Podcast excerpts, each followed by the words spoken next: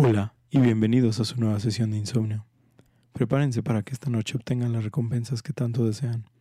Suban de nivel a sus personajes o derroten a ese jefe que tanto los ha estancado. Mi nombre es Oscar Alex el Remenet y como cada semana me encuentro aquí sentado con mis queridos compatriotas. Los queridos rojos, empezando con el camarada Ostara, el oso fiestero, y Pakowski, el de la tercera La Pashka. Es porque estoy gordito, ¿verdad? Quédense con nosotros para llenar sus horas de desvelo o simplemente hacer su ruido blanco mientras salvan a la humanidad del racismo, la xenofobia y el capitalismo.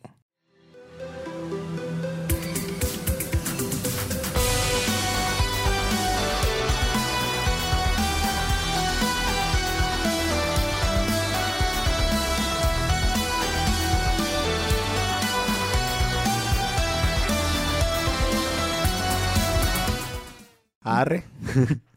Ok, Racismo, xenofobia y capitalismo. precisamente, ¿ya descifraron qué juego vamos a hablar hoy? lo que estaba intentando. De entrada, como empezaste con cosas rusas, yo me fui por metro. Pero no, esto no es metro. Ah, Contra racismo, capitalismo, xenofobia. Camarada. ¿Los X-Men? Ah, No. No, no, no. Es algo ruso contra capitalismo. Ay, güey. Solo dije el capitalismo por dar un color rojo a esto. Rojo, than Ah, ya, I get it. Paco, eh, Ah, lo estoy pensando demasiado. sí, lo pensaste demasiado. El juego es Metro 2033. Ah, ¿ves? Puta madre, Paco. Ay, creo que no es metro. Ok, pues con eso ya listo, vamos a preparar nuestro equipamiento de esta noche. Necesitarán llevar sus herramientas más básicas de supervivencia.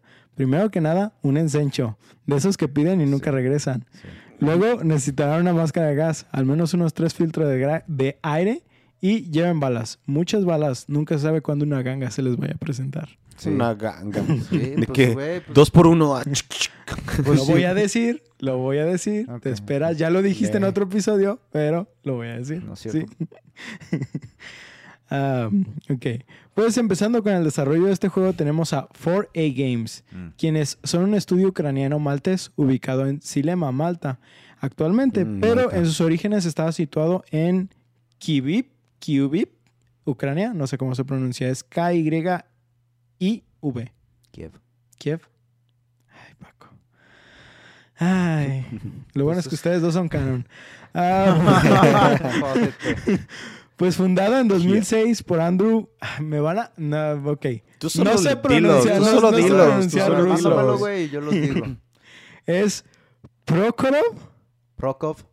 Ok, Prokhorov. Ah, Oles Shai- Shaiskostov. Ol- Oleg Shaikostov. Oles, Oles. Oles. O-L-E-S. Ajá. Shaiskostov. Cabrón, Ajá. ok. Y Alexander Maximchuk. Ese es el más fácil de pronunciar. Perdonen mi Rusowski, pues probablemente ya estoy mutilando los nombres ya mencionados, pero pues aún faltan más. Ah, estos, Tranquilovsky, Tranquilovsky. estos tres fundadores antes pertenecía- pertenecían a GSC o GSC, Game World, estudio que desarrolló Stalker Shadow of Chernobyl. Oh. Buen Stalker. No sé si vas a seguir pensando lo mismo después de, de- de todo esto, pero bueno. Ellos junto con Sergei Kar Karmasky Eran el núcleo principal de este estudio, sin embargo estaban hartos de la forma que el, C- el CEO de CSG manejaba la compañía al priorizar el dinero sobre los empleados, aún manteniendo las regalías de los juegos sin querer estar pagando salarios. Ah, clásico EA. ¿Qué? ¿Quién no hace eso? Al final estos tres personajes lograron mejor fundar su estudio con la intención de tratar a los empleados mejor de lo que el antiguo CEO lo hacía. En pocas palabras, vamos a hacer nuestro propio estudio con juegos de hacer mujerzuelas y respetar los derechos y necesidades del trabajador. Tú sabes, derechos básicos, ¿no? Sí, sí. Derechos humanos. Que no tienen Ah. papel en el baño, por ejemplo. no mames, no, güey, güey. como pinche primaria aquí o qué? No, no, no me acuerdo una vez, creo que en mi trabajo quisieron implementarlo de cinco minutos en el baño. Y es como. ¿Para llorar? ¿Cómo que cinco No, minutos no, en el no, baño? O sea, que te quedes cinco minutos en el baño. No, Nada más durar- ¿Tienes cinco minutos en el baño? Ajá, no sí. mames. Como los de Amazon, sí sabes que, han- que orinan en bolsas y cosas así para no pagar su producción porque no los dejan ir al baño o no tienen eh, breaks. Pues sí había sabido que los explotan, pero para orinar en una bolsa. Sí, güey. Están Está, cabrones, está bien güey. cabrón. Jeff Bezos, patrocínanos, por favor. Ah, pues antes de empezar a hablar del desarrollo, tenemos que hablar un poquito del autor. Y es que el juego de Metro 2033 está basado en la novela del mismo nombre, escrita por el periodista Dmitry Alex Alexevich Glukovsky. Ajá. ¿Glucosa? Alex, Dimitri Alexei. Alex, Alex Beck, no sé. Ah, ¿cómo Bu- se Dmitry escribe? Glukovsky. Ah. Sí, lo voy a dejar así. Quien además de trabajar en diferentes noticieros se dedicó a sus novelas de ficción. Desde temprana edad ya estaba trabajando Hacía en su... fanfics. Pues de los Fanfics buenos, ¿eh? rusos. Te diré que de los Sí. buenos. Desde temprana edad ya estaba trabajando en su novela de Metro, a la corta edad de 18, la cual publicó en su página web en 2002. Esta fue liberada gratis y como un experimento interactivo. Aquí puse que no encontré qué clase de experimento interactivo se refería, pero, más, adela- más adelante en mi investigación sí lo encontré. Sí, sí. Lo que pasa es que él lo puso y estaba abierto como a recibir como Feedback. opiniones y feedback y cosas que les gustaría que tuviera la historia. Eh, Sí, o sea, al final de O cuentas. sea, se fue armando con los fans. Sí. Por así decirlo. Sí, o sea, no es- está escrita completamente por él, pero él sí como, como tomaba en cuenta como sugerencias. Ya. mm, Sí. Ya, ya, ya. Y muchas cosas que algunos fans sí le recomendaron terminaron en la historia. Entonces, es, es, ese, es ese detalle, ¿no? Ah, no, no, no, no, donde me quedé. Ok, como el experimento. La, el libro fue publicado oficialmente y en físico en el 2005. Basado tanto en los libros de los autores Roger Zelazny y Ray Bradbury, eh, solo con el pequeño paréntesis de que las obras de Zelazny son historias de surrealismo donde el pasado y el futuro conflictúan, donde las mitologías chocan, utilizando muchas de estas en sus obras y creando problemáticas morales sobre los conflictos de convertirse en deidades o el caso contrario, volverse mortales. Oye, eso es, realmente es de los X-Men también. Todo eso suena a los como X-Men. tipo DC. sí, Eh, suena a superhéroes. Ah, pues al fin de cuentas, sí. Sí. Y los mundos chocan. Este, mientras tanto, Bradbury era un... Estás bien pendejo. Eso está bien chido. Si los mundos chocan, te quedarás mirando, bro. Mientras tanto, Bradbury era un escritor de misterio, fantasía, horror y ficción en general. Él es considerado como el escritor responsable de llevar la ciencia ficción moderna a ser mainstream. Sí, Sí. de hecho, ahorita lo estaba. Como me sonó, me quedo. ¿Y ese güey quién es? Ah, sí. Ah, es el de Fahrenheit 451. Sí, de hecho aquí iba a mencionar un poquito de las obras, Gracias. pero ya dijiste Bradbury. Ah, empezando con Bradbury, tenemos Fahrenheit 551, 451. 451, perdón, ah, Crónicas Marcianas y El Hombre Ilustrado. Entre esto también incluyo que ayudó en las adaptaciones de TV y las películas de Moby Dick y la serie de It Came From Outer Space. Oh, shit. Sí. Ah, está bueno. Zelazny tiene otras obras que desde su nombre nos indican así como cosas cósmicas y interesantes. Por ejemplo, tiene a The Immortal o El Inmortal, a The Doors of His Face, The Lamps of His Mouth, que es las puertas de su cara y las lámparas de su boca. Boca. Ajá. A la verga. He Who Shapes, que es el que da forma, y Lord of Light. Sí, o sea, él, él estaba, muy met- títulos. él, él estaba muy metido en, en un, un chingo de mitologías. Le encantaba combinar cosas de la mitología egipcia, china, este, ¿Qué etcétera, Supernatural qué? Ah, Ah, no, no, ese, no ese referencia. aspecto las mezclaba como para combinar nuevas cosas. No entiendo. Sí, entiendo. Pero e- es, es lectura muy interesante. Y la mayoría de estas son novelas. Entonces, si a alguien le interesa, no es muy difícil como... ¿Encontrarlas? ni encontrarlas ni entrarles. O sea, no es un libro completo Es el que te estás aventando. Ajá. Son, Es- no ligero. ligero, No ligero. perdón, no, no, no Ese- ligero, pero no tardado. Ese de las puertas de tu cara son interesantes. Creo que sí lo voy a buscar. Sí, sí. La, la neta, yo medio leí un poco, pero sí fue como que, verga, güey. No, ¿De es qué- lo qué está contrario de pasando? lectura ligera. sí. Ay, yo no acabé el último de lectura ligera que tenía. Ya sé. Ah, por último, también el primer juego de la saga Fallout dio mucha influencia a lo que sería la novela de Metro. Mm. Esto, y también leí que le gustaba mucho Sid Meier's Civilization. Ay, ve, Sí. era compa. Su- supongo Es compa. que- Sigue vivo. Eh, no sé, la toma de decisiones y cosas así están afectados Ligado. por también lo de las políticas y todo eso. Eh, de- Metro tiene mucha política. Es, Sí. es algo interesante. Sí, es ¿En serio? Sí. ¿Que no es de balazos? libros- en, en los libros más que en los Tú juegos. no lo jugaste, los- ¿verdad, Ostara? Jugué el 2033, pero 2000. te digo que... Pues llegué los- al primer enemigo y dije, ¿qué pedo? Me están poni- poniendo una verguiza. Y ya no, No, digo. ok. No, sí, es de, es de balazos, es de monstruos, pero tiene mucho que ver con política y otras cosas. Pero no tomas decisiones de política, pues, o sea, no es nada así. Ah, ahorita hablamos de eso. Son... ah, ok. Ok, pues, tras el éxito de la novela, Dimitri quería... ¿Es Dimitri o cómo lo pronuncias? Sí, Dimitri. Sí, Dimitri, ok. Eh, tras el éxito de Demetrio. su novela, Dimitri...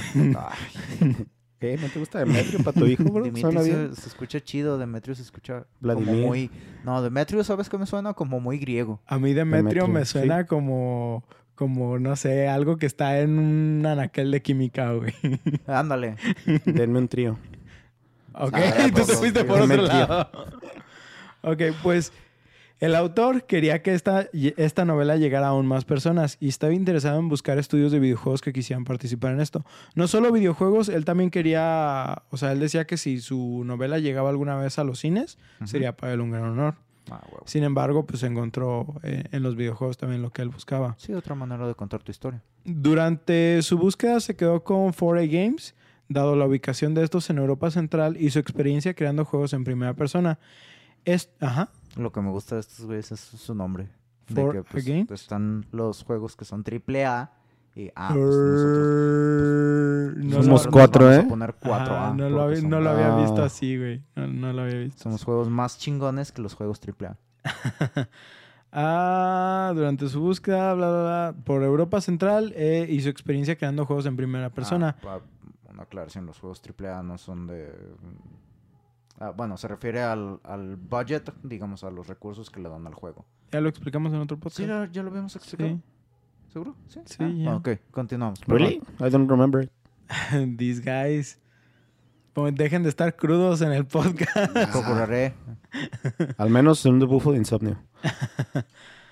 Bueno, Lo dijo. el nombre. nombre. Roll credits. Pa- para él era, era eh, necesario que el juego estuviera hecho en primera persona, dado que el libro está narrado desde los ojos de nuestro protagonista principal. Sí, sí. Ah, Glukowski, des- Glukowski decidió darles libertades creativas al estudio para que ellos pudieran desarrollar el mundo que había creado bajo los criterios de los artistas, quienes cabe mencionar eh, también fueron parte de GSC, pero fueron despedidos y adoptados por Fora Games. Nice. Literal, era creo que un grupo como de 15 cabrones. Ajá. Y a los 15 los corrieron y estos güeyes les dijeron, vénganse. Cáiganle. Sí, De que los datos para mí. vénganse acá en chinga, ¿no? Pues al tener, al tener la bendición slava de Dimitri, el estudio empezó a enfocarse tanto en la narración como en la atmósfera, para que realmente pudiera sentir con el mundo creado por Glukowski cobraba vida. Lo único que pidió Glukowski era que mantuvieran la esencia de sus libros, su significado, sus temas y su historia, los cuales él destaca que principalmente la xenofobia es parte esencial de la historia, además de que la búsqueda de la significancia de la vida de nuestro protagonista. ¿Sí está bien hecho eso? No, no. Sí, tiene, tiene completa validancia. Sí. Por los dioses, güey. Este es de los Simpson. Además de esto, el juego nos presenta sátira, sátira política y crítica social que son más actuales en la rusa de estos días, pero que intentaron, intentaron que esto no fuera el enfoque completo del juego. Sí, sí. Además de esto, se dio la opción de que el juego tuviera dos finales, lo cual el autor aplaudió diciendo que era una idea muy interesante y una opción necesaria para el jugador. Tengo que preguntar, Paco, ¿tú lo acabaste las dos veces? Sí. Ok. Yo solo lo acabé una vez y ni siquiera sé cuál es el... Creo, ¿No sabes cuál es el canon? Y esquipé el final. creo que yo hice el canon. Creo. Ahorita hablamos de eso. Ajá. Este, ok. Ah, ahora, durante el desarrollo se decidió utilizar el motor propietario de 4A. Eh, este fue desarrollado por los programadores Shishkostov y Maxim, Maximumchuk, Maxim, Maximchuk, quienes también trabajaron en el desarrollo del X-Ray Engine, el cual era el motor en el que corría Stalker. Esto conllevó a que Grigorovich, el CEO de GSC, los acusara de robo, de robo y plagio. Sin embargo, esto fue desmentido dado que la creación del motor de 4A era el bebé de Shishkostov, ya que mientras trabajaban en Stalker, este motor le daba pesadillas, ya que era muy frustrante de trabajar, Mm. y entonces empezó a trabajar en un motor que corrigiera lo que el X-Ray no pudiera. Y como cereza en el pastel, el motor X-Ray no podía trabajar sin consolas, en cambio el 4A sí. Así que fue como que... Mm, Nice. Na, na, na, perra. Nice, nice, nice. ¿Y el tuyo puede hacer esto? Pues como ya dije, el enfoque principal era de crear un ambiente en el juego. En sus palabras, buscaban hacer un juego postapocalíptico que destacara sobre otros títulos que ya existían, tales como el de Stalker y el mismísimo Fallout. Es así que optaron por tomar un acercamiento más cinematográfico y crearon un mundo a mano lo más detallado posible, tomando como referencias de Half-Life 2, Half-Life 2 la, el enfoque en que toma, toma la historia y el mundo se desenvuelve, eh, haciendo que muchos de los eventos interesantes del mundo sean interactivos, haciendo así que incluso el juego tenga muy pocas cinemáticas comparado con casi todo lo que va pasando en el juego. Esto ayuda a darle historia y detalles a este mundo. Y es muy interesante, Paco. No, no sé tú qué, qué recuerdas de.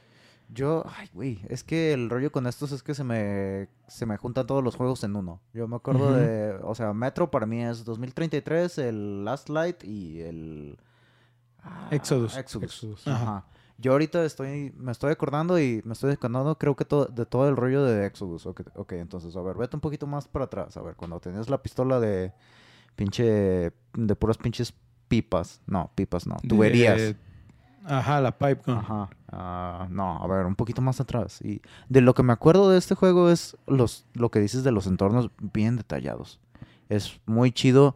Bueno, co- eh, eh, eh, es muy chido apreciarlos, pero a vez es difícil hacerlo por cómo te traen en chinga mm, a, veces en el juego. Ajá. Sobre todo dependiendo en, la en las dificultades que lo juegues. Pero sí, o sea, es algo que yo me acuerdo. Cuando tienes chance de ponerte a ver, a cuando el, el juego te pone a explorar para buscar algo o lo que sea, eh, está muy chido. Es que, es por muy ejemplo, bonito. por ejemplo, hay algo que al menos todos los jugadores sabemos, ¿no? Es muy diferente hacer que una historia o un libro lo hagan una película a que lo hagan un videojuego.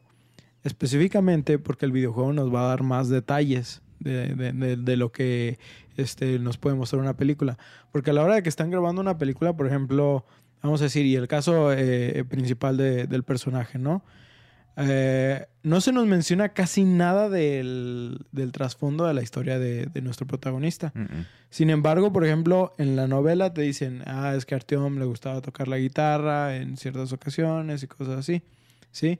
Pero a la hora en que empieces el juego y empieces en tu habitación, Pues a ellos no te dicen, no te dicen nada de eso, Ajá. ¿sí? Sin embargo, hay una guitarra en Ajá, que tu cuarto con la que puedes interactuar. Son, son pequeños detalles que están en el mundo, pero que, por, por ejemplo, un- uno de los detalles que a mí me gusta es las lámparas estas que son como de velas, Ajá. que cuando las apagas se escucha el... Sí. Son, son pequeños Son detallitos, que detallitos de- dices, sí. güey, y, y así, o sea, podemos decir, ah, es que son, esas cosas son como con las que interactúas. Pero, eh, y más adelantito voy a hablar de esto, todo el mundo eh, por donde estás pasando tiene cierta, cierto nivel de interacción. Hay monstruos que interactúan con- entre ellos. Ah, por ahí puedes ver, de, de la nada te encuentras los, ¿cómo se dice? Como cuerpos que van a tener detectores de radiación y si estás cerca de zonas de radiación van a estar interactuando. Eh, ha- hay un montón de detalles que dices, verga, güey, sí. Eh, hay veces, creo, no, no recuerdo si ya en este eh, directamente se ve, pero creo que puedes ver las máscaras ya tiradas en el suelo y puedes ver el daño que tengan. Sí, sí. Sí. Ya me acordé, creo. ¿Es en este juego que sale el bibliotecario? Mm, Si vas a la biblioteca, sí. ¿En Halo? Ah, Sí. No, güey, ese ¿El de puto nivel. Es, este juego me, tra- me trae a la mente estrés, güey. Está muy chido, está muy chido el gameplay. Bueno, eh, vamos a pasar a la parte del gameplay. Sí, sí, en, en un momento vamos a hablar del gameplay. Adelante, adelante. Ok. Ah, ah, ah. Pues como dije, ¿no? Este es, es muy cinematográfico e interactivo. Pero trata, o sea, haz de cuenta que no trataban de mostrártelo todo completamente en cutscenes. Sí, o Eso sea. es lo chido, que es más bien con cosas con las que tú vas caminando y ves de repente que va pasando una manada. O vas caminando y de repente hay algún cambio de clima. O vas caminando junto a... Hay una parte donde vas caminando junto a un lago. No, es un río. Y que, es- que se formó dentro de la ciudad. Y pasas junto a vehículos, así está toda la ciudad así abandonada. Y pasas junto a un vehículo. Y cuando tú agarras munición o algo que está ahí, el carro se cae. Y pues, así son pequeñeces que tú vas interactuando con el entorno. O también ah, conforme vas caminando, eh, puedes encontrar telarañas. Y lo que decía este güey del encendedor. Que, que se queman. Ajá. Y que si no las, si no las quemas, no me acuerdo si te retrasan, pero al menos te ponen como algo en Te el display de... que trae suciedad, pues. o Ay, sea. y luego la cosa que más miedo me dio. ah, cuando caminan. Sí, eh, hay, hay unas partes en las que estás afuera y traes tu, tu máscara de gas. Lo que pasa es que cuando pasas por esas telarañas sin traer tu... ¿Cómo se llama? Tu encendedor fuera. Entonces, pues pasas por la telaraña y ya el güey se quita la telaraña. Y de repente, si tú, tú- si tú estás jugando esto con audífonos, es horrible. Escuchas pasitos por toda tu cabeza y de Y no es repente... la- no es la voladora. Y de repente pasa una araña por el visor de tu máscara. Y. Ah, cuando la primera vez que me pasó fue. ah. Sí, ya, ya después como que medio te acostumbras. Sí. Como, como cuando Oscar lavaba tarjetas madres y se le subían las cucarachas a los brazos, güey. Pero te llega un momento donde te acostumbras. Ay, prefiero la araña. Pero bueno, ah, también eh, todos los NPCs tienen un sistema de rutinas. Eh, esto ya lo vemos en juegos más comúnmente, Mm. pero en ese entonces estamos hablando en el, el juego salió en el 2010, ¿sí? No era tan normal que tuvieran rutinas completas los NPCs. Y no solo eso, tienen un sistema como de chismes. Se van contando cositas y tú alcanzas como a, A escuchar escucharlos. pequeños detalles y esos detalles le dan otro toque a la historia porque te pueden dar algún detalle importante De algo que de pasó alguna afuera. facción, de algo que pasó afuera, etcétera, etcétera. O sea, son, son un montón de cosas que en conjunto ayudan, una, a que te sientas dentro de la historia y dos, a crear el ambiente del Sí, mundo, ¿no? te, cuenta, Ajá. te cuenta la historia así como a cachitos y tú vas construyendo todo, pero lo, es- lo hace, es la parte favorita de los creadores. Es, lo hace de una manera muy orgánica. It's organic. Ajá. Es orgánico. Lo puedes tirar en el bote verde. Ahí, exactamente. Ok, pues hablando un poquito del gameplay, Cuchín. Metro 2033 es un juego visto en primera persona, el cual tiene lugar en el sistema del metro postapocalíptico de Moscú, 20 años después de la devastadora Tercera Guerra Mundial. ¿Mm? Que para esto este, es real que lo- el metro en Moscú está hecho, o sea, fue diseñado para fungir como búnker en caso de, una, de un evento nuclear. Sí, es, es, es real. No como las líneas de México que se caen solas y... Ya Eh, En fin. Pues en este juego Never tomaremos... forget. Never forget. Never Never forget. En este juego tomaremos control de Artyom. ¿O ¿Cómo lo pronuncias tú, Paco? Artyom. Artyom. Artyom.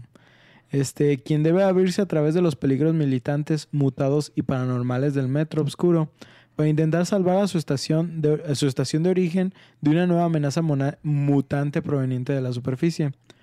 Durante el transcurso de la historia nos encontraremos una multitud de armas apocalípticas para matar una amplia variedad de enemigos. Pero básicamente nos encontraremos con dos diferentes formas de enfrentamiento. Hay enfrentamientos con humanos y enfrentamientos con monstruos. En raras ocasiones enfrentaremos ambas. Pero es muy, Muy raro, no, no me acuerdo si creo que dos o tres que están como script, pero es muy... Y, y no es como que se ayudan, ¿no? Es, o sea, es todos contra todos. Todos contra todos. Generalmente yo siempre veo problemático esta clase de decisiones. Principalmente porque siento que pasa el efecto del que seguro no solo yo llamo temporada 3 para adelante de The Walking Dead, donde nos vemos obligados a enfrentar problemas humanos cuando hay una horda de zombies detrás de los muros intentando comernos. Sin embargo, debemos pelearnos por quién tiene el mejor corte de cabello o quién se cogió a quién en una partida de Smash. Y los zombies, temática y problemática principal, pasa no solo a hacerse a segundo plano, sino a veces ya ni siquiera es considerada. Yo realmente por eso dejé de ver Walking Dead, pero... Sí, The Walking Dead se enfocaba mucho en la parte humana del conflicto. Que también es una parte chida explorarla de cómo se va decayendo la sociedad, pero es de... Hay, un, hay cosas más importantes que le gustaría ver. o hay cosas más chidas también muchas veces que le gustaría ver a los televidentes. Ver a los televidentes. Sí, y, y no solo, o sea, en videojuegos hay muchos medios de estos. Sí. No, pues para dramas mejor Canal 5. Este, yo por ejemplo, puedo decir, no jugué The Last of Us 2, así que no puedo decir ahorita nada de, de ese juego. Pero The Last of Us 1 tiene una combinación interesante entre el conflicto de humanos, sí, porque es drama, es drama, es un buen drama. y el conflicto con las zonas de peligro. Pero es muy raro que los dos como que se interpolen. Ajá. y sientas que uno es más importante que otro. Siempre los dos tienen como la misma relevancia. Sí. Y el efecto donde yo digo que es malo es cuando de verdad los zombies dejan de ser como algo importante. Relevantes. Sí. Sí, no, creo que eso es algo chido de The Last of Us, que siempre tienes que estarte cuidando, ¿no? De ambas cosas. Y a mí me gusta, pues, las peleas cuando son entre estas dos facciones, pues, porque los haces pelear entre ellos y ya nada más matas al que quede. Eso es lo mejor. Sí, y, y que son elementos, no nada más de The Last of Us, que dices, es donde vale la pena, ¿no? O sea, imagínate que Ge- Gears of War es el enfrentamiento entre los humanos y los locos. Pero imagínate que, que, por ejemplo, que hicieran el Gears of War y que lo mantuvieran Gears of War y el, el- lo principal son los locos, pero de la nada todo se hace con la rebelión, la rebelión de otros humanos, ¿no? Como que medio pierde el chiste. Sí, entonces, Como ¿para qué los Judgment. tienes ahí? Como Como Judgment. Judgment. ah, después trataré de defender Judgment, pero es, es otro, A mí sí me gustó. es otro pedo. A mí también me gustó, pero sí es de... eh, no Sí. sé, fue un spin-off medio... Eh. Necesitaban dinero para el 4. Pues, como decía, a pesar de que esto suele ocurrir en muchísimos juegos, Metro no sentí que esto pasara debido a que la estructura que vemos en el juego desde el principio nos muestran los problemas políticos y conflictos, además de que el juego no se vende específicamente como un juego de monstruos, así que creo que mi opinión en eso ayudó a sobrellevar esta clase de situaciones. Además de que los enfrentamientos están muy bien planteados, esto ayudó a que yo sintiera que todo fluyera como sin problemas. Este, así que ahorita, eh, más al ratito hablaré un poquito del, del approach que puedes tener con, con estos enfrentamientos. Ok, va de acuerdo, sí. Y yo te hago segunda. Ajá. Eh, en el juego las armas consisten principalmente en armas improvisadas y toscas, pero efectivas. Sí. Esto es, por ejemplo, imagina armas hechas en prisión con los materiales que tienen a la mano, pero teniendo como base un arma específico, siendo la opción de personalizarlos algo no solo viable, sino altamente eh, recomendable. Que quiero aclarar, la personalización de armas en este juego es solo funcional en la versión de Redux. En la versión original solo había variantes de armas que podíamos encontrar o comprar, pero no podíamos personalizar directamente. En la Mm. versión Redux viene directamente del de el, ajá, el Mm. comportamiento de las armas de Last Light. ¿Y es Sí. más modificación de arma o qué? ¿O es más como personalización? Más es una modificación. eh, Es, que es- personalización, modificación. Haz de cuenta, a ti te dan, te dan un mini, una mini pistolita y tú, dependiendo de lo que le pongas, dependiendo de lo que le cambies, de que tienes todo lo de, que es el rifling, que, Sí, que sí. todos los barriles que le puedes poner, tienes todos los apoyos que le puedes poner, le puedes cambiar el tipo de... Como Call of ca- Duty, pero con tuberías. Ajá. No, es que el tipo de... Es que sí afectan, sí cambian completamente cómo se comporta el arma, cada parte que le cambias. O sea, le puedes poner la pistola, así como puede ser una pistola, te puede servir como rifle de, como tipo de sniper. Ajá. O no me acuerdo si es esa misma arma o es otra que es una escopeta. La escopeta La sí es otra, La ¿no? escopeta es otro pedo. La escopeta tiene la escopeta de pipes, Ajá. ¿sí? Que es un solo pipe. Pero, por ejemplo, después le puedes poner un Después, me- no, un- dos- dos un- barriles. Puedes ponerle dos barriles o puedes convertirla en una escopeta automática al ponerle De un sistema un mecanizado. Ajá. ¿sí? Este, son, son muchas cosas. eh, lo- el ejemplo más claro es el de Paco. Literal, imagínate un revólver. ¿Sí? Sí, es como... Pero, pero Yo le imaginé más como el grillo de los hombres de negro, que dijo una pistolita bien chiquita. No, no. Mm, básicamente un revólver. O sea, es la pistola más pequeña del juego, vamos a Ya. A lo mejor no, pero por, por ponerla así. La, eh, es un- una simple pistola, güey. Pero tú decidiste cambiarle el barril por un barril más largo. Y luego le pusiste el stock. Y luego Ujú. le pones este, una mira, güey. Entonces ese, ese ya no es una pistola, ya es un rifle, güey. Ya tienes el- la distancia. Y creo que también le puedes poner el silenciador. Tú le puedes poner No, silenciador, ajá, sí. Exactamente. ¿Sirve el stealth en este tipo de juegos? Uh, ahorita voy a llegar a eso, pero, pero sí, güey. Este, y, y la neta es, por ejemplo, yo, yo te digo, a mí me gustaba traer eh, la escopeta, la de, la de Pipe. Primero dije, uy, güey, no puedo, no puedo esperar a ponerle un sistema automático a mi escopeta. Pero después de que vas avanzando y que las horas se van volviendo más interesantes, empecé a conservar mejor mi munición y a mantener eh, dos este, cañones nada más en mi escopeta. ¿Por qué? Porque eso me hizo ser más certero con mis tiros y estar más consciente de mi munición, porque cuando tenía el automático, güey, no, güey, me lo gastaba como tas, si fuera tas, metralleta. Y la neta es que este juego es uno de esos juegos de survival donde sientes que la munición escasea de verdad. Eh, Entonces llega, llega momentos donde dices, no puedo gastar tanta munición para esto. De nuevo, dependiendo en la dificultad en que la que le juegues. Porque hay dificultades en las que sí puedes ponerlo para que encuentres más munición. Pero este juego, yo siento, se supone, o sea, los desarrolladores lo hicieron para que lo jugaras en las dificultades de más realistas. Sí, eh, es, ahorita hablamos tantito más de eso. Ah, pero ne- ne- neta, güey, eh, el sistema de armas, que insisto, es el sistema de Last Light, no es el sistema original que estaba planeando para este juego, pero al, al estar incluido ya en el sistema de Redux, yo lo recomiendo muchísimo, es muy superior Sí, yo y la verdad se volvió icónico durante, para la franquicia. ¿Ibas a decir? Yo de hecho solamente jugué la versión del Redux. Pero, ajá, ¿qué versión? Pero entonces me perdí un poquito. ¿El 2033 tiene también eso? Sí, Sí, es que... en- Porque ese en- fue el último. En, en, en origen, Es el que es- 2033 no lo tenía. Mm. Sí, así. eh, eh, En origen, tú te encontrabas las armas y pasaba como la pendejada de Back for Blood, de que te encontrabas un arma, por ejemplo, con una mira, pero no le podías quitar esa mira, no se la podías poner a otra arma, no nada. Ya te encontrabas esa mira, esa arma con esa mira, pero podías encontrarte esa arma sin esa mira, o con una mira diferente, o con un accesorio diferente, pero no los podías modificar. En Redux ya tienes la opción de modificarlos.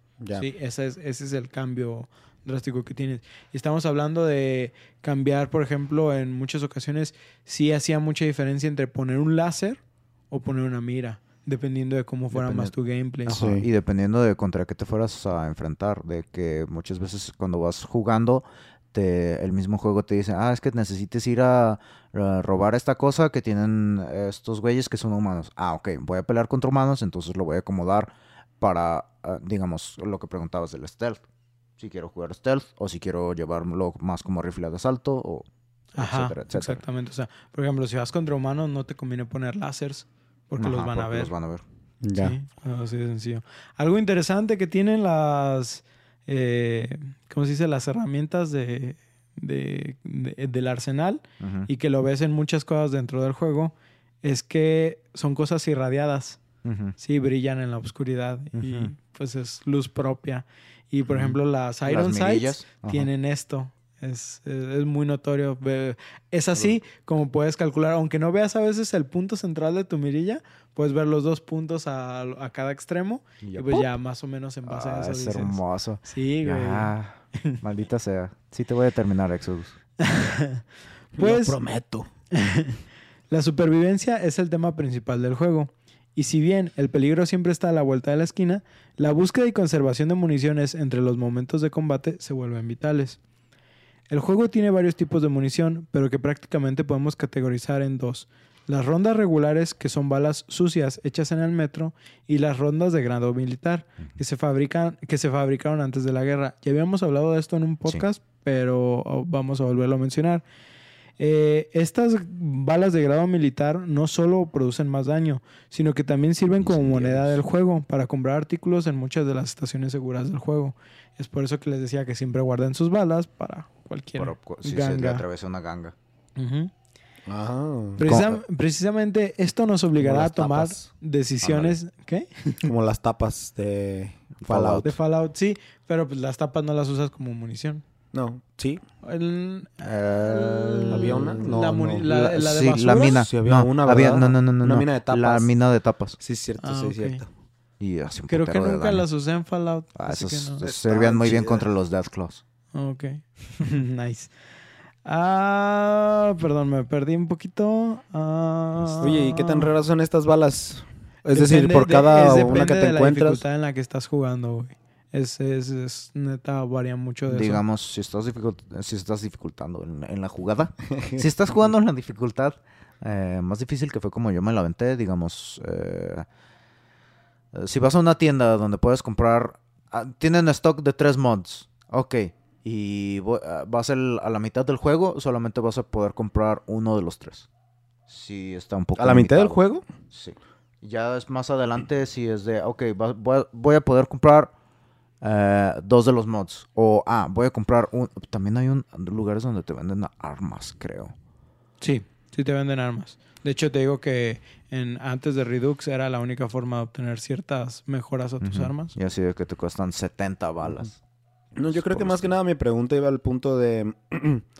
mm, ¿Valía más la pena usarlas como balas por todo lo, ca- lo Es pasado que de lanza hay- que hay estaban? ¿O situaciones a valía más la pena es usarlas la cosa del juego, que es decidir. Ajá, esa es la, la onda. Porque aparte también me imagino que tienes dinero, ¿no? no, O sea, ese, está- ese- ese ese- es- es es tu- dinero. Esa es tu economía completa. Ah, ok. Entonces tienes las balas normales. para los jefes. Yo los usaría así. Tienes Es las balas que normales. Va a llegar puntos donde no tengas balas normales Ah, y vas a y tener de- que no otra. decidir. Sí.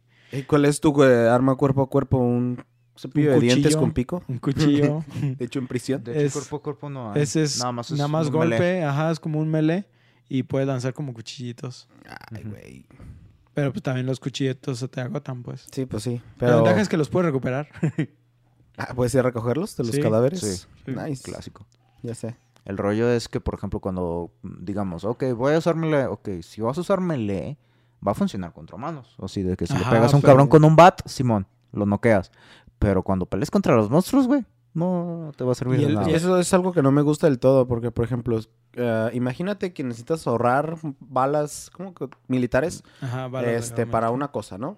Y te- en la pelea te quedas sin balas peleando contra monstruos y ya. te- te- Ese es, que es la esencia del juego. Esa es la esencia del juego, güey. Nah. Survival, la, la- la- estar, ma- estar administrando tus recursos. Sí, Pa- sí, sí, pero te digo, un arma de cuerpo a cuerpo. Para esto- No, hubiera estado, no hubiera estado de Eh, más. Vamos a aclarar el sistema de, de dificultades que implementa el juego.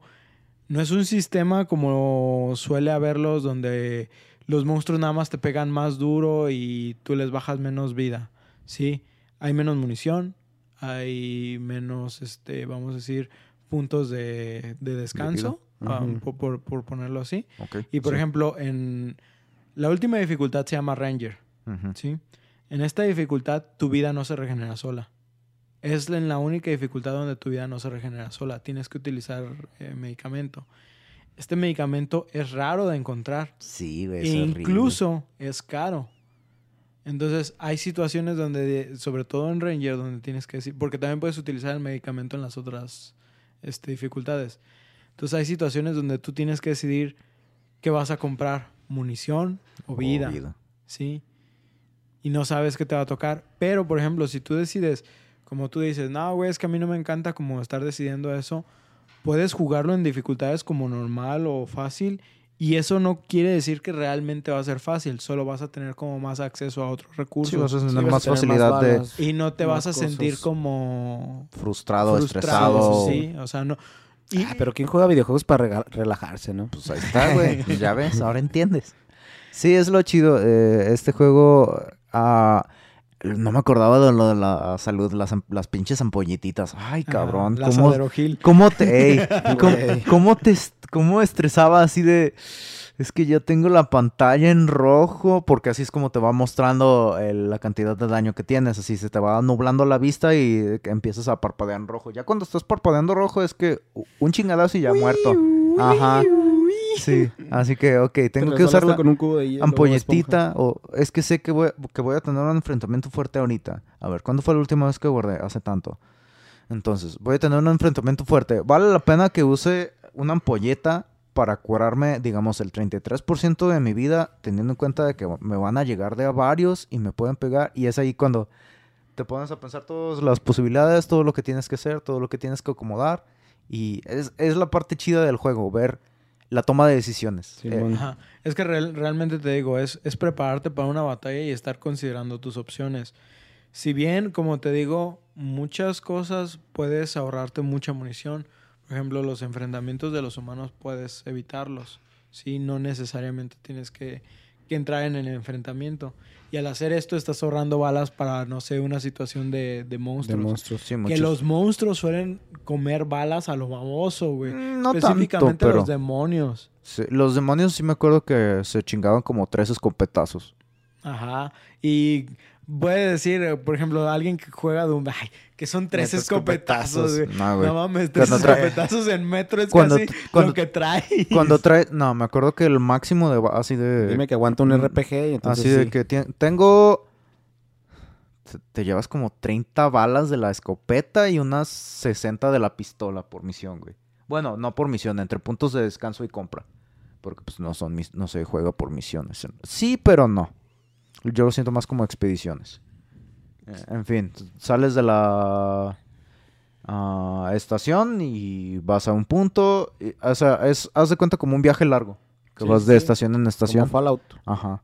Y entonces allí el rollo es que eh, la, la munición escasea y es lo que te lo que decíamos de que después empiezas a usar la, la munición de grado militar y Aparte de que hay otro factor, si lo estás jugando en la dificultad de Ranger, no tienes interfaz. ah, es lo Sí, chido. Sí, me habían dicho. ¿sí?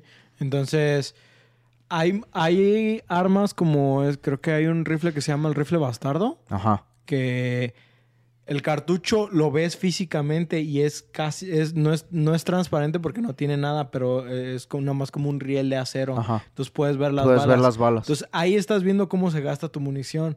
Pero por ejemplo, en armas como los que son como las AK, no, no, no tienen ese nombre, pero no me acuerdo cómo se llama.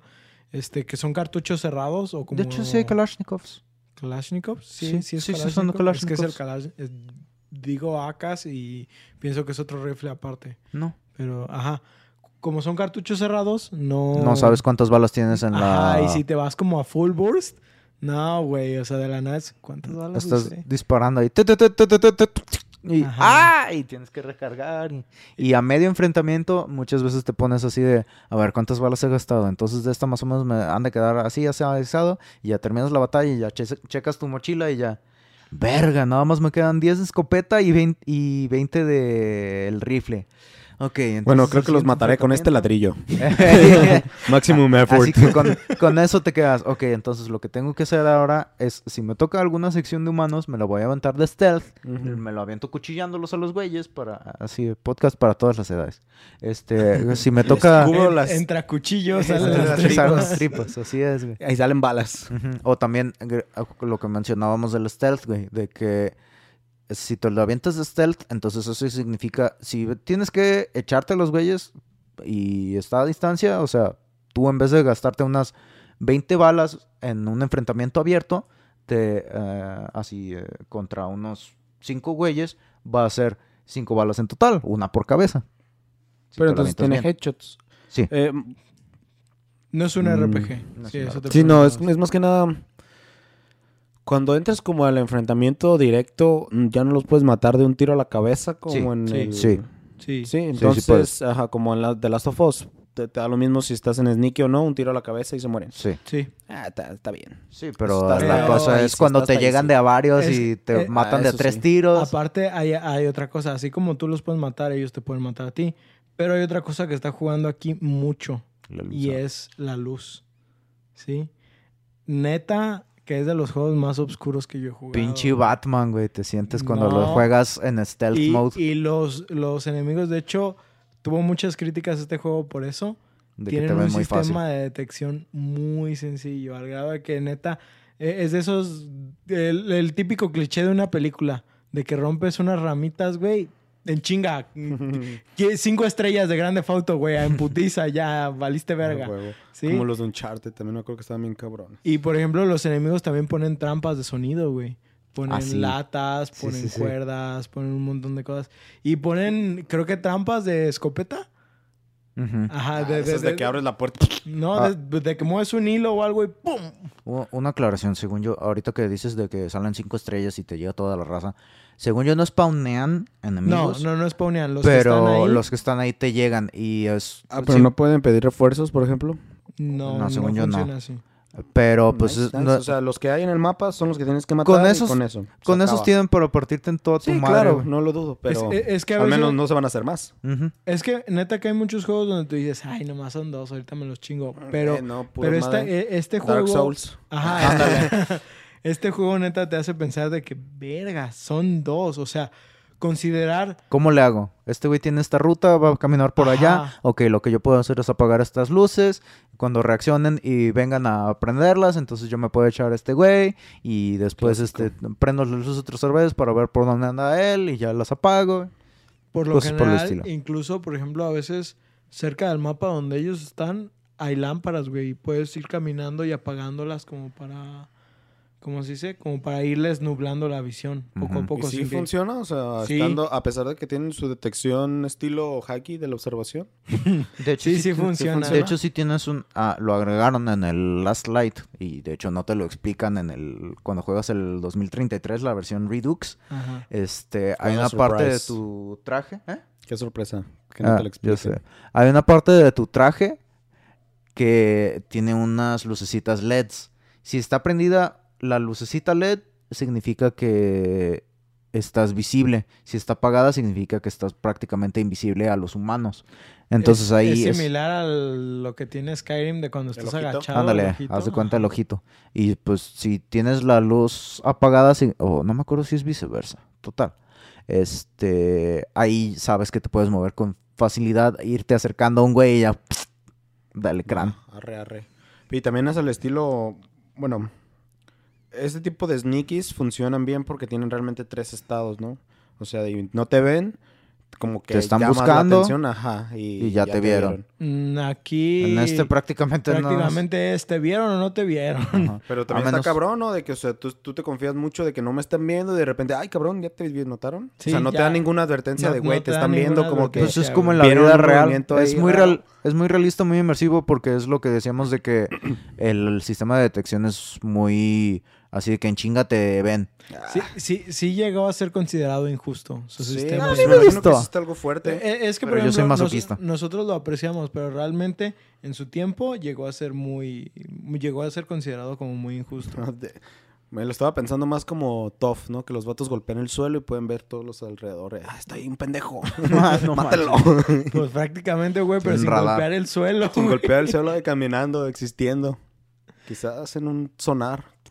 No, y, y, por ejemplo, no tienes radar. No tienes mapa, güey. Sí, sí. Tienes que sacar. Bueno, sí tienes una Sí tienes especie de mapa, pero, pero, es tienes que sacarlo general. físicamente Sí. y estarlo viendo en el momento. Es que de hecho, güey. me acuerdo que lo que yo jugué del Y 2033, que tiene una güey, brujulita. Ujú. se me chido. hacía demasiado difícil porque ni siquiera, me acuerdo que ni siquiera me marcaba dónde ir. O sea, de que ahorita que ya empezaron a comentar de que no había HUD, que no te decía Sí que podías agarrar. pero en modo Ranger no hay. Otra vez Ajá, es que creo, creo que yo lo puse en esa dificultad porque no recuerdo haber ¿Qué visto nada, güey. estás? Otra vez con el barrio, güey. Es que el, El hood, HUD, güey. a huevo. Cuando andas con el HUD del metro. Oye, si había barrios allá adentro, me imagino que sí, ¿no? Eh, de Sí hecho, cada estación... ¿Había el negros? Ah, ¿Había un barrio negro? ¿Un barrio chino? Mm, no, porque estás en Rusia. Oh, O sea, son rojos, pero son Moscú. otros rojos. Ahí son Ajá, los rojos del ándale. otro lado. No hay nada más rojo. rojo que no hay nada no hay nada que represente más el color de China que el rojo. El pero- rojo. ¿De dónde es eso? En Pues, fin. Ah, X. pues bueno, como digo, tenemos que tomar pues diferentes decisiones durante nuestra travesía. Así, regresando al script. Además de esto, el juego utiliza una interfaz, o más bien dicho, que al final al fin, fin- al fin investigué cuál sería el nombre adecuado. Un elemento de visualización frontal. Oh. muy limitado para mantener una experiencia más realista e inmersiva, que es lo que nosotros estábamos comentando, ¿sí? Igual, en modo fuera de Ranger, sí tienes tienes una interfaz interfaz. de- De... todos modos, es muy limitada a la que tienes en otros juegos, pero sí existe, ¿sí? Eh, y la neta, yo tengo que decir que es de los mejores sistemas de interfaz que yo he experimentado, porque como dice Paco, somos masoquistas, pero es que sí está bien chido, güey, que tengas que estar pensando en lo... Suena, suena difícil, pero sí está chido que tengas que estar considerando tus balas. De hecho, por ejemplo, yo me acuerdo, la eh, eh, volviendo a The Last of Us, cuando juegas en el modo más difícil, no tienes tampoco interfaz, güey.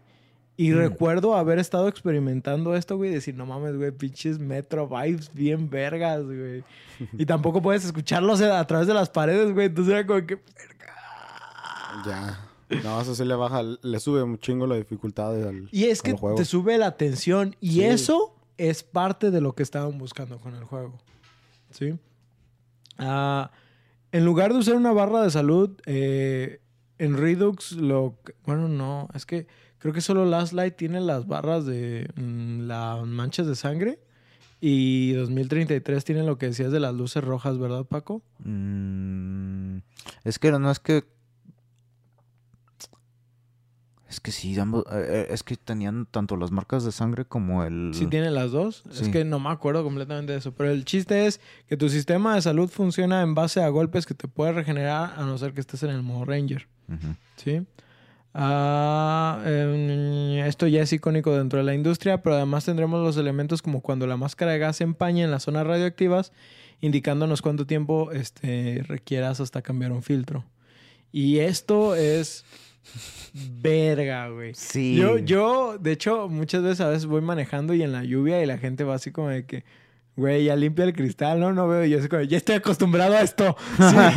Sí. He puedo ver, todavía puedo ver. esto. Todavía puedo Eh, ver. aguanto otros sabes, 10 no- metros. No sabes lo que es estar en la tensión de estar disparando y tener que limpiar mi pinche máscara. Ah, sí, está muy chido eso. Está muy chido eso. Me acuerdo que e- para este juego yo usé todos los pinches botones de mi mouse para tenerlos fácil a la mano. Porque cuando te... Hay uno que es... Yo tenía uno para ponerte la máscara. Dos, para limpiarte la máscara. Porque de repente cuando pasas por do- lugares donde está así como sucio o cosas por el estilo, o sangre, ajá. Entonces tú este, presionas un- una tecla o un botón y Artyom se limpia el visor de la máscara para que puedas seguir viendo, porque pues si no, pues como chingados.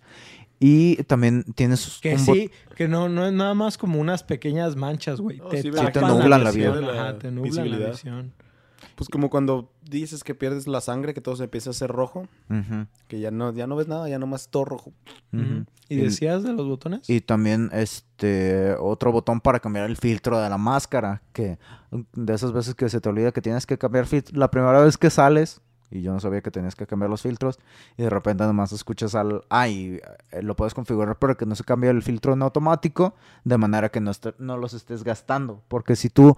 Creo que Ah. se gastan como a tres cuartos y ya lo cambian, ¿no? Ajá. Algo, algo así. Ajá. Y todavía te queda pues un cuarto Sí. útil de, de y filtro. digamos, de, en los niveles donde tienes que traer puesta la máscara, es en los niveles donde sales a la superficie, que es donde todavía está los, la radiación ajá. procedente de la guerra nuclear, ¿no? Que, que en ocasiones sí está dentro del metro, ¿no? Hay ocasiones. Hay de- ocasiones que sí. Y, y puedes detectarla también porque traes un detector de radiación y El va haciendo tics. tic, tic, tic. Pero entonces no, no todo el tiempo sales. No. No, la mayor la parte mayor- del mayor tiempo parte estás, dentro el del metro. metro. ¿En serio? Wow. Sí, Sí. Por eso se llama metro. Y porque la humanidad ahorita está viviendo en metro, de eso se Sí, en trata. el de Rusia, como dijiste. Y pues, por ejemplo, también lo de la máscara te la dañan. Sí, Sí, cuando te pegan, ¡ah, es te, una te van mierda. pegando y se va rompiendo y llega Te un momento donde tienes que estar cambiando. No, deja eso, tienes que cambiar la máscara. Sí, Sí. entonces a veces si tu más, si ya no tienes otra máscara, güey, tienes que buscar a alguien que tenga una máscara rota que no, Cambiársela. que no le hayas dado un tiro en la cabeza porque ya le reventaste también la máscara, güey. No, no, no, son un montón de cosas que dices. Son un chingo de detallitos, Verga, un güey. chingo de detallitos. Sí, muy Sí, padre este es- pinche juego. es- Y así de que, por ejemplo, los filtros de que, ok, tengo 15 minutos de filtros de aire. Entonces, tienes que estar tengo que estar reloj. buscando, buscando, buscando, pero a la vez, ok, tengo que estar buscando filtros, pero tengo que terminar el nivel rápido para que no se me acaben los filtros. Y, ah, es, se Sí. pone muy chido. Li- limita tu nivel de exploración, pero hace que sea más interesante. Sí. Aparte de que, neta, está interesante eso de que de la nada es así como de que, verga, ¿cuánto tiempo tengo sin cambiar un filtro? Y tienes un botón para revisar un reloj que tienes para ver pues, como un temporizador. Verga, güey, ya, ya necesito cambiar. O de la nada empiezas a escuchar. Y dices, valió, se me fue. Y de la nada cambia de filtro. Ya no traes. ¡Ay, no mames! Sí, es horrible. Bueno, creo que moriré ahora. Ajá. Para esto, pues para sobrevivir, el jugador deberá constantemente estar al tanto de los indicadores que tenemos que son sutiles en el juego. Tendremos que usar, como dije, el reloj de pulsera para saber cuánto tiempo podemos usar los filtros. O cuando el jugador necesite verificar su rumbo, debe verificar su brújula. El mapa. ¿sí? Eh, también para esto tienes lámparas, eh, pero las lámparas se les agota la energía y tienes que Son estar recargarlos. Son de las que tienes que estar apretando. Tienes que estar como... Tienes un dinamo y con ese lo vas, vas Ah, ese es el nombre, todo. Dynamo. Yo, de hecho, la primera vez que lo jugué, no recuerdo si no te explican esa parte o qué pedo, pero yo todo el juego nunca supe que tenías. El, el 2033 lo jugué en su versión Redux y no sabía que tenías que usar el Dynamo para cargar la lámpara, así que yo siempre andaba con la lámpara bien bajita, güey. Sí me acuerdo que me habías comentado de eso. Sí. Qué ¿De cagado. qué, qué pedo? ¿Dónde dan pilas, no? Ajá, de hecho. ¿Cuándo me dan pilas? Qué chingados. El Paco siempre usando el lo De hecho, es- esa es otra cosa chida. Por ejemplo, en situaciones de poca luz, donde ya te agotaste la lámpara, pero estás en una situación crítica de que a lo mejor escuchaste un monstruo o algo y no quieres soltar tu arma, tienes que sacar el encendedor y si pierdes un poco de accuracy cuando estás que... Sí, con el Ajá, encendedor y con la... Ah, tiene- ajá. ¡Ah! No me acordaba de eso. Está bien chido. Sí, güey. Ah, y el encendedor. Lo más chido es el encendedor. Es una balita. Así es. Tiene es- forma de bala. es- es- está muy Clásico. vergas. Me Este, sorprende que no sea un tren. O un metro. ¿Sabes? Pues debido al hecho de que frecuentemente nos veremos superados en número o más adelante solos, casi todos los niveles basados en humanos cuentan con rutas alternativas que se pueden usar para escabullirse de los enemigos Ujú. y preservar así no solo las municiones, que era lo que ya contábamos del stealth. ¿Y ahí Sí. valdría la pena matarlos? Ok, de- de- deja, deja que termine este párrafo. ok.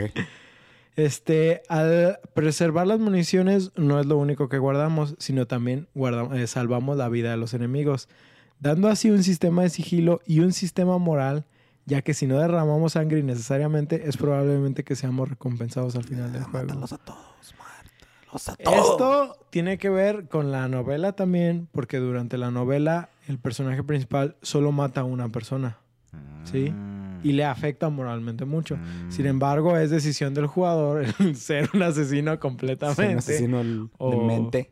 Ajá. Ok. Y por ejemplo, y las recompensas esas al final vendría siendo en balas. Bueno, en dinero, pues. Mm, Estamos O- hablando de muchas cosas, puede ser desde el final.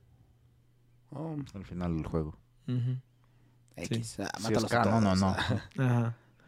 Pues, para hablar un poquito del plot, Artyom es un ruso huérfano nacido pocos días antes de que el mundo valiera verga, a raíz de un incendio nuclear. Ah, ok. Sí, sí. Se hizo huérfano. eh, Se hace huérfano al pasar esto. en- Ajá. Sí. ¿sí?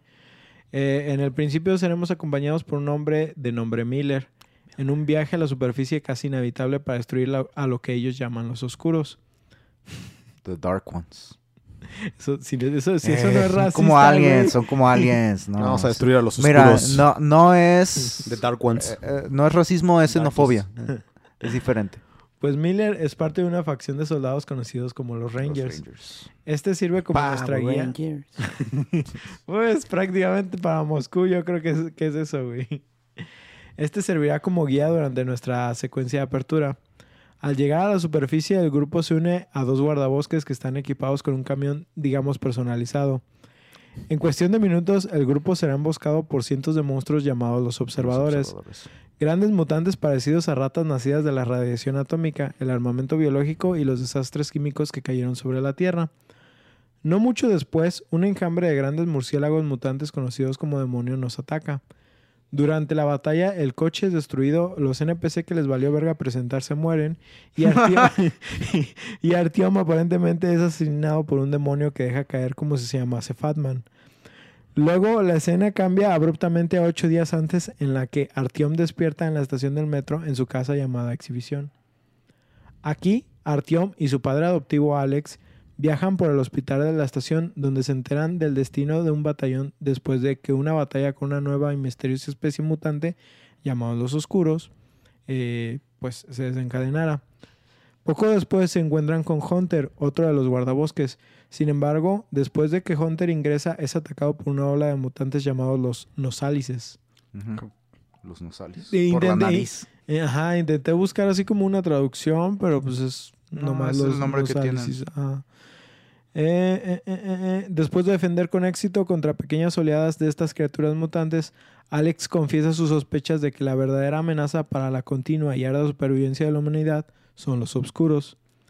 Justo antes de que Hunter se vaya para luchar contra los oscuros por su cuenta, le entrega a Artyom su ficha de guardabosques y le ordena que, si Hunter no regresa, le presente No la ficha a. Miller en la lejana estación de Polis y le informe lo que pasó. Es esta búsqueda la que nos guiará, ya que Hunter no regresa y se presume que está muerto, y así es como comienza nuestro viaje.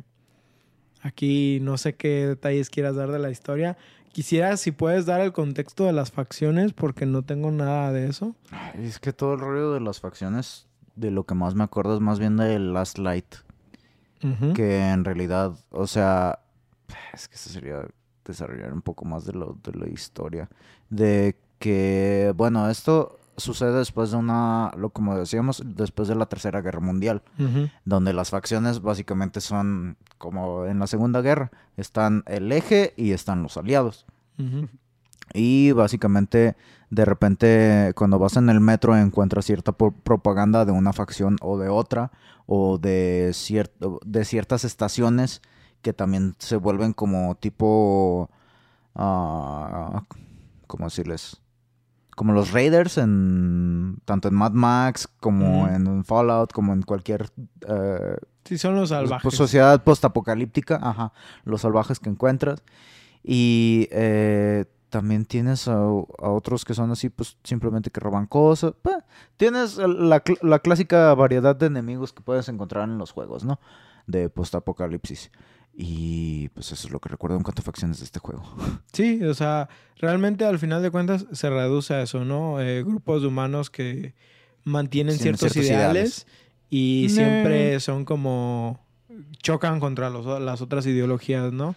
Eh, no recuerdo que hubiera un, uno religioso, pero Ah, en, el, en 2033 no. En Light, en las Lights sí, ¿verdad? En- no, es en Exodus. en Exodus, Sí, ok. Es al principio de Exodus. Este, sin embargo, pues como en todos los juegos apocalípticos, pues siempre existen estas facciones de humanos. Pero como dije, a diferencia de otros títulos, ya sea de diferentes medios, eh, en, en 2033 sí me gustaron y siento que sí están bien implementados las ondas de las facciones humanas. Porque al final de cuentas, sí tenemos que ver eso en un mundo posapocalíptico, ¿no? Tenemos que ver la caída de la sociedad y cómo las diferentes personas se adaptan a ella. Y es también una parte de lo que decías de la parte de la xenofobia del juego, que es un nosotros contra ellos en un post-apocalipsis. Así de que están los güeyes de mi estación y están los güeyes de aquella.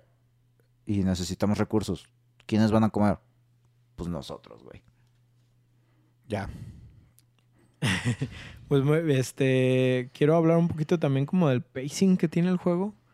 Eh, que mm, ah, Metro es un juego muy diferente a, a- a otros que, que- que he experimentado.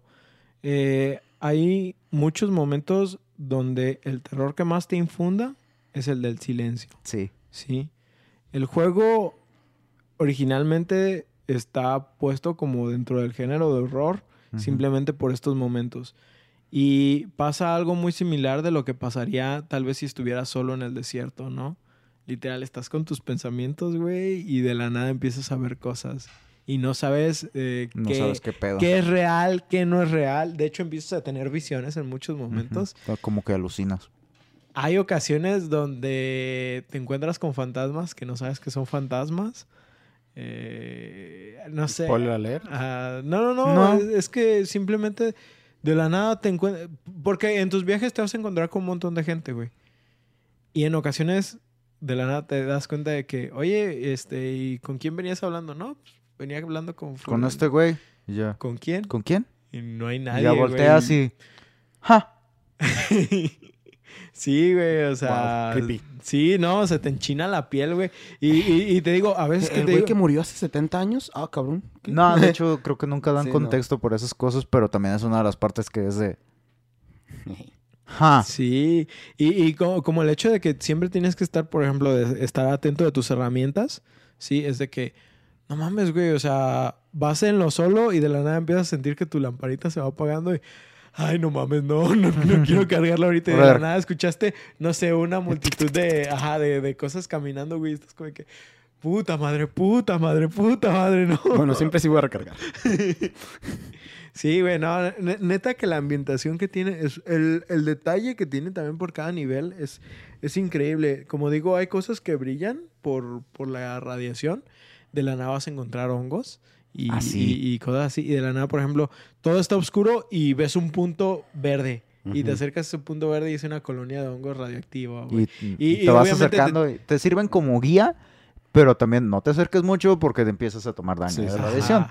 Eh, O sea, son, son cosas, güey, que dices, no mames, está bien vergas. Hay veces donde puedes incluso ver eh, nidos de criaturas más pequeñas y que son inofensivas, Las pero de todo, ajá, pero de todos modos como de que, Ay, no. Puta madre, Kill no. it with Te fire. da ñañaras, güey. Te da Sí, ñañaras. güey. Es una granada por si acaso. O también a- así, eh, lo chido de este juego es como el diseño de nivel de todos los túneles de metro y también tienes, o sea, no solamente el túnel del metro, es los túneles que van paralelos al metro, de, por ejemplo, los de mantenimiento y cosas por el estilo, que eso te sirve como, por ejemplo, para el combate. Al momento de que tú estás peleando con unos güeyes que están en una de las estaciones, entonces tú puedes, ah, entonces en vez de irme por el túnel principal del metro, me voy, voy a rodear, les voy a llegar por atrás, me voy a echar unos aquí, y luego los voy a distraer con ruido acá, voy a aventar algo, y luego voy a correr de regreso, y ya mientras ellos están enfocados ahí, o pues, eh, no sé, yo siempre tomé ese enfoque de aventarme las stealth, y eh, también esas veces a aventarte los stealth te sirve, como decíamos, para evitar matar gente. Sí, sí, no, ne- ne- neta que es de los pocos juegos donde yo sí he sentido que aprovecho eso de juégalo a tu estilo. Eh, todos sabemos que en Skyrim termina siendo un arquero de sigilo. Este... Aplica para mí, sí. En World of Warcraft un paladín. Ay, no, güey, ¿cómo un pa- Ay, no mames. Todo el mundo era un paladín y lo ¿Cómo un sabes, bro. Todo el paladín, mundo era un paladín y lo sabes. Ay, Ostara, no vienes al siguiente, güey. Te voy a castigar. ¿Sabes qué? Cuando hablamos de Warcraft, no vas a venir. Becario, te ve bien en lugar de Ostara. Todos son paladines o brujos. Brujos sí. no pasa. Brujos sí. Pues Paladín ahí no. está. La mitad Paladín era no. brujos y la mitad era paladines. Mm. Y en el eterno combate de piedra, papel o tijera. A ver quién lanzaba primero. Entonces, Ay, ¿quién Ostara, siguiente fin de semana no vienes. Estás castigado. ah, bueno, pues en vista de que no, ten- no tengo yo nada más que agregar, no sé si ustedes quieren agregar algo, Paco. Me dieron Ah. ganas de jugarlo. Sí, suele pasar en este maldito podcast. Yo, de hecho, ahora me voy a robar tu PlayStation para jugar los de Infamous. es algo que tú no sabes, pero todavía no lo sabes. Please do, please do, Este- porque tenemos que hablar de Infamous Es- prontamente. Es que el pinche Metro, por ejemplo, no sé, lo, re- lo recuerdo como un Fallout, pero como el Fallout que yo quería. Mm, Así es como lo- buscabas. Un, fa- ajá, un Fallout más aterrizado, un Fallout más... Lo siento como un Fallout más chiquito o algo por el Pues estilo. más real, ¿no? Yo creo que se fue muchísimo fantástico el Fallout de empezando con la energía nuclear que manejaban, ¿no? Está bien, o sea, Sí, este Fallout bien. es un poco más ciencia ficción. Fallout lo sientes más ciencia ficción. Sí, sí, sí. Este se escucha real. Y, pero luego empiezan las partes fumadas. Eh, y eso es, eh, perdón, metro? eso es otro, sí, en el metro también empiezan partes fumadas.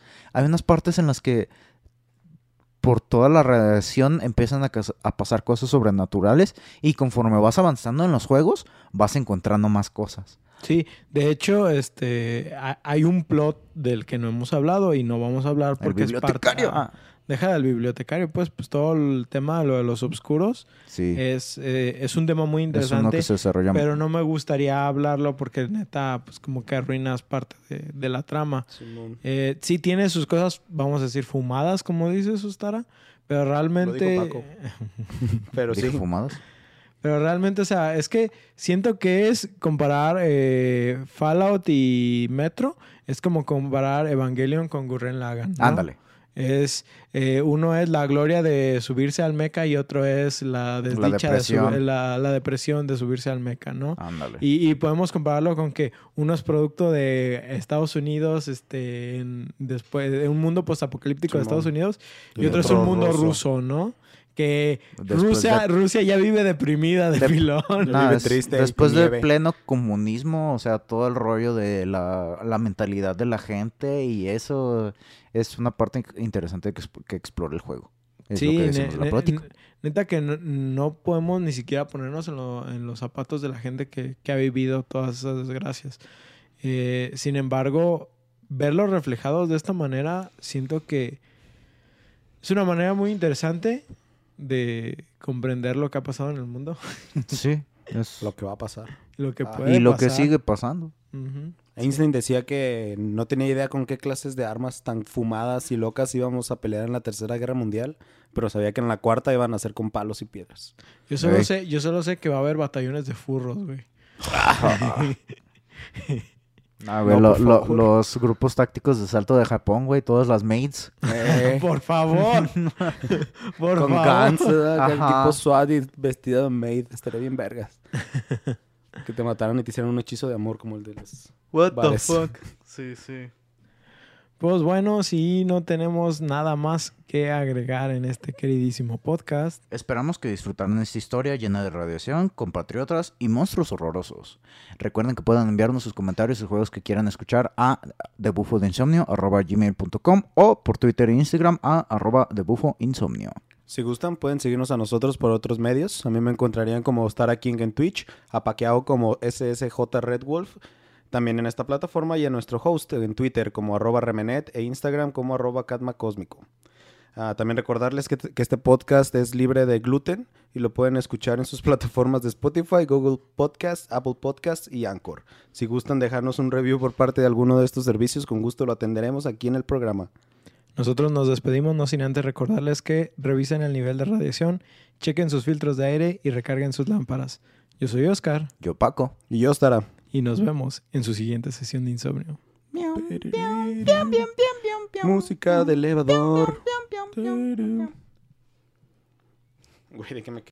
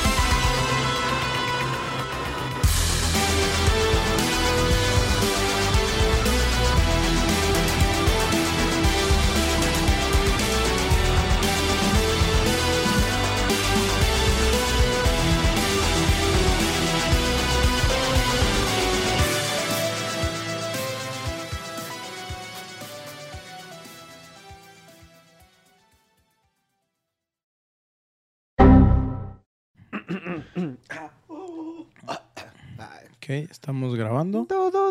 Mi... Lo, Lo, lo, lo. ¿Te acuerdas el de One Piece? Que ¿Qué? empezaba a hablar y se le salía el gallo el vato. el que No traía. me acuerdo, güey. El de Alabasta. El No, es que los- como ¿no? lo leí más, no me acuerdo, güey. Bueno, ok. Ay, wow. Ah. Ahí o Ah. Una, dos, tres.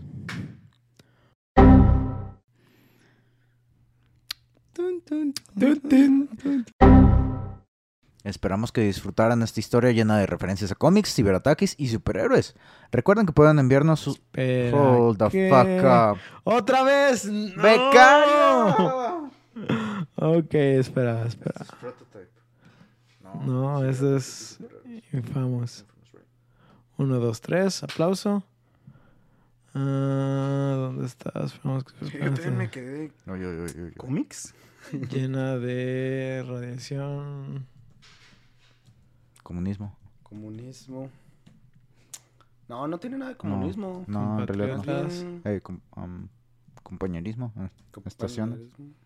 Ah, estaciones del Y- tren o algo Y así. monstruos horrorosos. Y es. Pues sí, monstruos horrorosos. Ay.